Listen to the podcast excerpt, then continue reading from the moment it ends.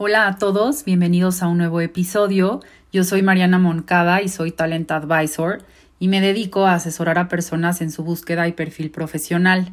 En LinkedIn tengo una comunidad de más de 10.500 personas que siguen mi contenido y que se han acercado a mí para aconsejarlos y asesorarlos en estos temas. Y este podcast lo hice para tocar temas de vida que tienen que ver con nuestra carrera y éxito profesional. Y el día de hoy voy a hablar del famosísimo networking, pero no solo quiero hablar del networking, por ejemplo, dentro de LinkedIn, ¿no?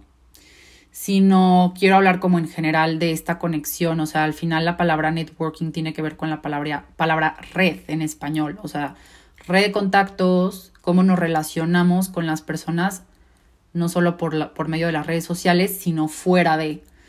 Y creo que hemos vivido mucho tiempo como automatizados en esta parte de hacer networking o tenemos como un concepto pues muy automatizado de cómo hacerlo. Porque eh, realmente creo que lo más valioso y el plus más grande eh, o, o el tip, el mejor tip que les puedo dar de hacer networking es hacerlo de manera genuina, es realmente conectar con la otra persona por un, con un propósito en específico, ¿vale? y el crear conexiones genuinas y auténticas nos va a traer muchísimos beneficios, ¿no? Tanto para nosotros como para la otra persona. Nos puede ayudar a actualizarnos, nos puede ayudar a, eh, no sé, por ejemplo, una de las razones por las que las personas hacen networking es para encontrar un mentor de carrera, para poder compartir insights, ¿no? O contenido, para podernos actualizar, ¿no? Entonces, esta primera razón es justo para encontrar un mentor de carrera, actualizarnos y compartir insights. Otra razón por la que hacemos networking obviamente es para ofrecer o contratar un servicio o producto.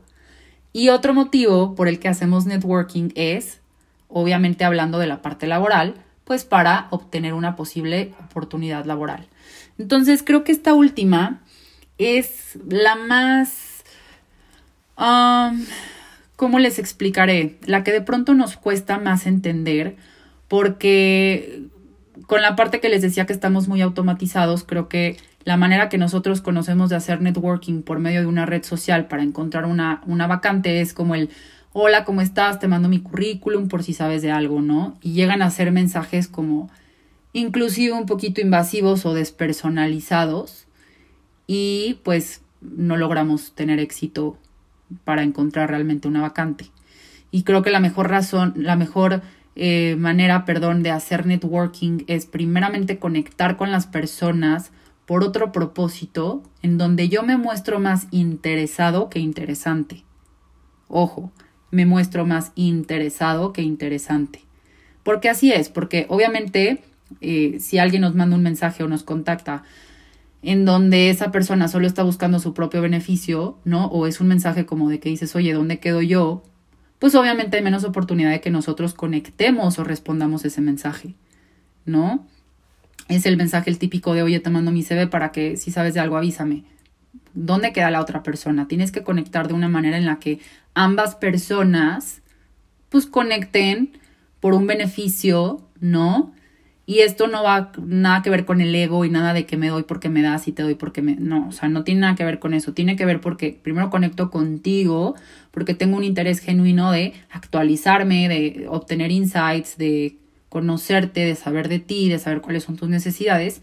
Y luego entonces, basado en eso, pues entonces ya puedo, ya podemos obtener los dos un beneficio, ojo, los dos, ¿no? Entonces, em, creo que esto es, es algo muy poderoso, el poder conectar con las personas, el poder crear familiaridad con las personas, porque entonces tanto la otra persona se puede apoyar en nosotros como nosotros en esa persona. Y pues este tip, vuelvo a lo mismo, no solamente es para conectar dentro de LinkedIn o de LinkedIn, pero si no fuera de LinkedIn, eh, que podamos crear cada vez una red más robusta de contactos que nos puedan aportar y que nosotros también podamos aportar y que de manera genuina lo hagamos porque queremos crecer en nuestra área, porque queremos aprender. O sea, realmente creo que cuando le das ese significado al networking, cambia completamente todo y empiezas justamente a traer esas conexiones, esas, esos contactos súper, súper valiosos y que te nutren, ¿no? Y además pues esto también te ayuda a tener mucho más éxito con clientes potenciales, empiezas realmente a entender a la persona y no solamente a querer vender por vender o, a querer ofrecer tu currículum por ofrecerlo, ¿no? Va más allá. Espero que esto les haya ayudado mucho. Saben que aquí estoy para asesorarlos en su búsqueda y perfil profesional. Eh, y los veo en un próximo episodio. Chao.